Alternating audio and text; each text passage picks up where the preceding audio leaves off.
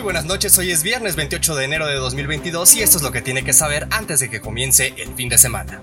Van tres periodistas asesinados en las primeras semanas del año. El Senado reforzará medidas sanitarias por 224 contagios. La SEP insiste en que escuelas no representan riesgo.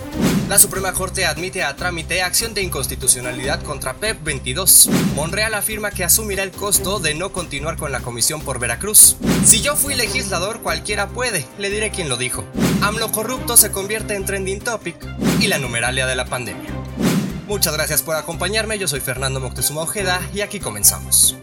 Durante los primeros 24 días de este 2022, ya tres periodistas han sido asesinados. Lourdes Maldonado el 23, Margarito Martínez el 17 y José Luis Gamboa el 10 de enero. Desde 2018, 54 periodistas han sido asesinados en México, de los cuales 49 continúan impunes. Ahora le cuento que el Senado de la República se alista para reforzar las medidas sanitarias ante el repunte de contagios en el recinto legislativo, con al menos 224 contagios de COVID-19. Hasta el 16 de enero se habían practicado 1.210 pruebas, de las cuales dieron positivo 224 personas, entre cuatro senadores y el personal de la Cámara Alta. La presidenta de la mesa directiva, Olga Sánchez Cordero, afirmó que lo más importante será mantener la sana distancia, por lo que se llegó al acuerdo con todas las bancadas para que las sesiones sean semipresenciales. No dijo nada del cubrebocas, por cierto.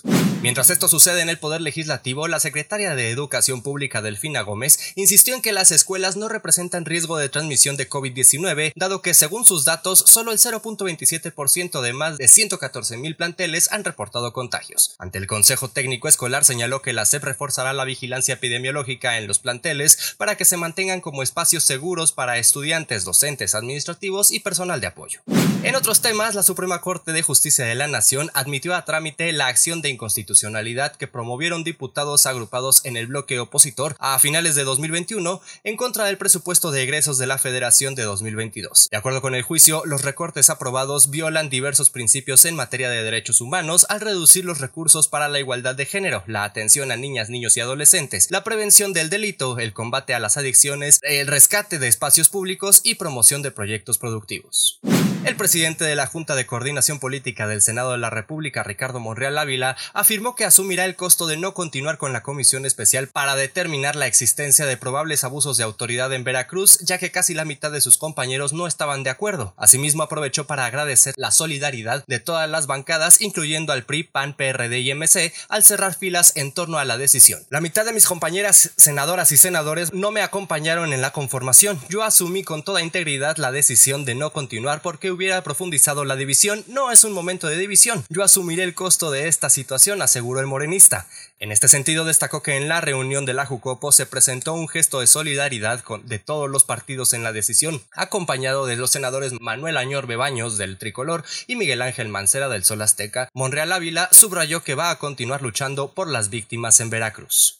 En otro sentido, le cuento que durante la participación en el taller legislativo para las juventudes capítulo Guerrero, el senador con licencia y presunto violador Félix Salgado Macedonio aseguró que si él ya fue legislador, cualquiera puede. En la sede del Congreso de Guerrero en Chilpancingo, ante la presencia de los senadores Ricardo Monreal, Manuel Añorbe y Miguel Ángel Mancera, Salgado Macedonio ofreció un mensaje a los jóvenes que participaron y los incitó a considerar la labor legislativa en sus carreras. Ya casi para despedirnos le platico que el hashtag AMLO corrupto se convirtió esta noche en tendencia, es decir, de los temas que más habla la gente en Twitter. Esto luego de la investigación conjunta de latinos y mexicanos contra la corrupción que diera a conocer las lujosas residencias que posee su hijo José Ramón López Beltrán en Houston, Texas. Al respecto, a lo largo del día, varios usuarios de la red social han dado a conocer que fueron bloqueados por el hijo mayor del presidente luego de que le cuestionaran el origen de estas construcciones. Cabe recordar que en 2018, luego del triunfo de su padre, López Beltrán aseguraba que no sabía a qué se iba a dedicar.